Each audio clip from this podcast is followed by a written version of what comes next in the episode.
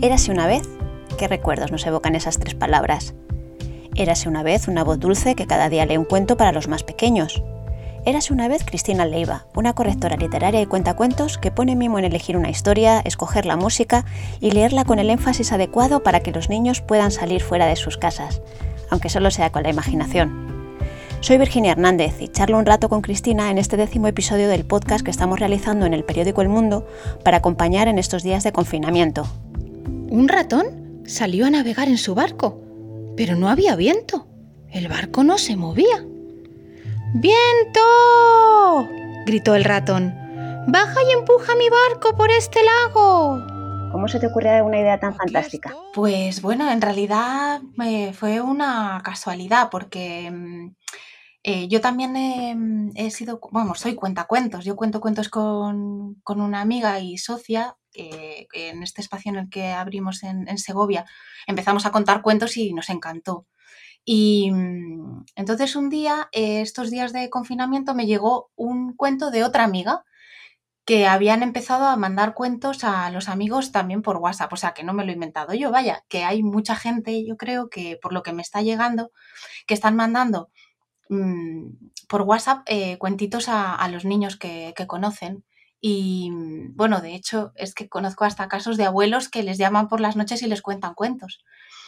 Y, bueno, la verdad es que me, encantó la idea y como me encanta contar y me encanta la literatura infantil, soy totalmente aficionada, o sea, no, me dedico a esto, pero, pero pensé, oye, pues, ¿y por qué no lo hago yo también? Y, grabé un cuentito pensando que no sabía si me iba a salir también, como, como cuando los cuentas delante de los niños, ¿no? Que, que te expresas de otra manera o los ves más cerca. Y, mira, pues lo hice, lo mandé a unos amigos y les encantó. Y, dije, bueno, pues venga, voy a intentar hacer un cuento cada día, elegir una música que me guste, porque además soy muy aficionada a la música clásica, y intento elegir una música que vaya con los cuentos, pero que también me, inspire a mí. Y, nada, comencé a hacerlo así, pues a una serie, a unos cuantos amigos que tienen hijos y que están en sus casas ahora, muchos de ellos solitos, pensé que, bueno, que era una oportunidad para que tuvieran una actividad más que hacer y, bueno, una, excusa más para, para volar, ¿no? para sacarles un poco de sus casas. Y, nada, la verdad es que estuvo fenomenal. Sí, sí, sí. Y estuvo muy, muy bien la, experiencia, vamos, me, me, encantó porque además me mandaban audios los niños de que les había gustado mucho o que tenían alguno preferido. Y algunos amigos me han animado a, compartirlo, o sea, a llevarlo más allá. Y me decían, oye, Cris, es que lo queremos mandar, o lo hemos mandado a amigos, pero claro, es que tenemos que estar todo el rato reenviando, ¿por qué no, no, los pones todos juntos en algún lado o para que los compartamos? Y, entonces, pues dije, pues vale. Y me, me, lié con, con subirlos a, a un blog y, aquí sigo cada día con mis cuentitos. ¿Qué es lo que te inspira para escoger todas estas cosas? Pues mira, los cuentos que estoy contando, como ahora no tengo acceso a las bibliotecas, que yo soy muy de, ir a la biblioteca con, con, mi hija, sobre todo la mayor, porque la pequeñita es muy pequeña todavía. Y mm, entonces tengo bastantes cuentos en casa porque a mí me gusta mucho, pero, pero estoy eligiendo los que más me gustan y los que más les han gustado, bueno, le gusta a mi hija mayor. Y, bueno, es que yo tengo, tengo predilección por algunos autores y he empezado a, sacarlos de la, de la estantería por ese orden, por los que a mí me han gustado contar y los que, y los que he visto que, que funcionan muy bien con, con, los niños. Y hay algunos autores que para mí son, vamos, maravillosos para eso. Lo que pasa es que hay una cosa que es diferente de contarlos eh, delante de los niños o, cuando ven las ilustraciones. Y es que tienen que ser cuentos adecuados para contar eh, en audiocuentos, o sea, que, solo sean escuchados. Entonces me he encontrado con algunos maravillosos que tengo, pero son ilustrados y sin la ilustración no se puede, no, no, no se entienden igual. Entonces tengo que buscar algo que sea con una narración muy clara, que los diálogos se entiendan muy bien. Entonces también pienso un poco en eso. Y, bueno, hay caballos ganadores como Gianni Rodari, que son unos cuentos maravillosos que no necesitan en absoluto ningún tipo de ilustración.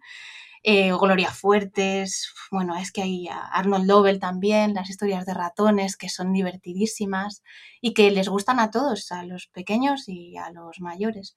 Y luego la música, pues la verdad es que he puesto todos los discos de música clásica que tengo, todos juntos, y entonces cuando elijo el cuento voy pensando, a ver, esto, porque este cuento es como más pausado, más tranquilo. O hay un cuento, por ejemplo, de piratas, pues tengo que encontrar una música que sea triunfal y que, ¿no? que, enganche con, con eso, no, no voy mucho más allá. Voy buscando algunas cosas, algunas piezas, pongo una, veo que sí, bueno, no, la pruebo y luego cojo otra, pero vamos, tampoco tengo mucho tiempo ahora en casa como para estar pensando mucho, así que lo hago bastante rápido. Tengo una bebé de 14 meses y una niña de, de 10 años que las dos necesita que, pues eso, que esté atenta y que esté con ellas y mi marido está teletrabajando, Así que lo hago todo ahí en los ratitos que puedo. Mientras la pequeñita está en la siesta voy pensando el cuento, lo saco, lo ensayo, así todo sobre la marcha, la verdad. ¿Y lo grabas delante de tu, de tu niña mayor o no? ¿Te, aíslas para poder concentrarte? No, eh, me aíslo, me aíslo, sí, sí. Hay un momento en el que mi marido se queda con las dos y yo me encierro en el salón con nuestro equipo de música y estoy un ratito que también me va bien a mí estar un ratito haciendo algo para mí que me apetece, la verdad. ¿Cómo te ambientas? ¿Imaginas esos momentos en los que les contabas cuentos en directo? Pues sí, bueno, también me imagino que se los estoy contando. Es, es como si yo estuviera con ellos. Es una sensación de estar en la, al lado de la cama contándole el cuento a tu hijo. Es, es más o menos lo que, lo que pienso, o sea, que están más cerca de lo que realmente están. Sí sí, la verdad es que es un, es un proceso muy emocionante, porque me, no sé, a mí me, me gusta mucho imaginármelo así. Pero tú has recurrido a algo tan bonito como las historias orales, que es lo que siempre ha acompañado a la historia de, la humanidad. ¿Qué, te parece que, consiguen estos relatos orales en, los que, los que escuchamos, no solo los niños, sino también en los adultos que los escuchamos un día? Pues mira, tengo una buena amiga que sus hijas los escuchan todos los días y justo me decía el otro día que las estaba viendo como cuando nosotras de pequeñas escuchábamos la radio o escuchábamos los cuentos que se contaban a través de la radio o que teníamos en nuestras cassettes. Y que es una manera de escuchar y de, que, te llegue la historia diferente, muy diferente. Y es verdad, yo creo que la narración oral lo que hace es que eh, tiene, creo que está más cerca del libro en algunos, en el sentido de que, de que despierta mucho la imaginación y que tienes que prestar mucha atención. Entonces parece ser que los niños se quedan muy atentos, muy callados, como con los oídos muy abiertos. Y bueno, lo que es una manera más de, llegar. Los libros ilustrados son maravillosos, también despiertan muchísimo la imaginación, pero bueno, tal vez de otra manera, o sea, es un sentido diferente. Y es verdad que ahora los niños con, todo lo que tienen alrededor de, visual, eh, está bien que vuelvan a esa manera de llegar a, a, las historias. Es otra manera de, narrar.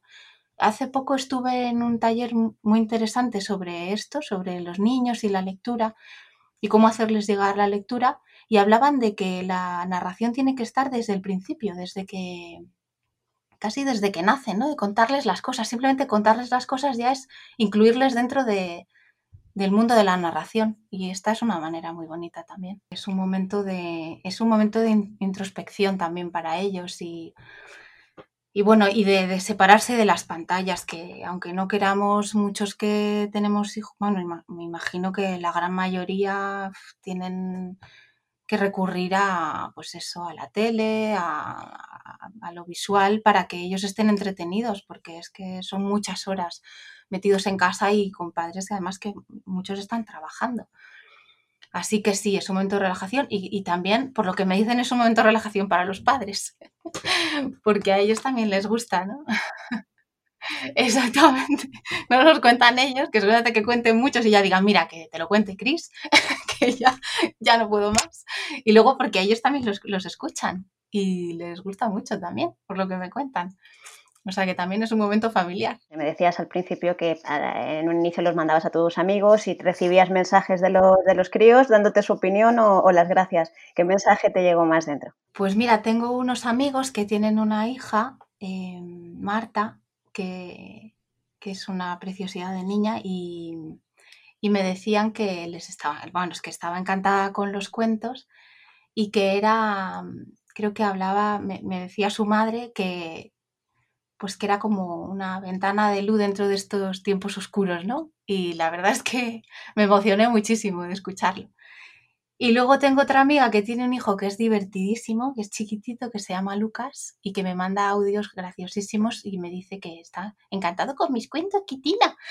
Y, me, me, lo paso genial escuchándole. Y luego, claro, mis sobrinos también, que pues que les echo mucho de menos y también me encanta que los escuchen y que les gusten. Y, y luego tengo unos amigos en Lanzarote también que, que me dicen que tienen favoritos y que los escuchan todos los días. O sea que, vamos, es que es un regalo todo lo que me cuentan.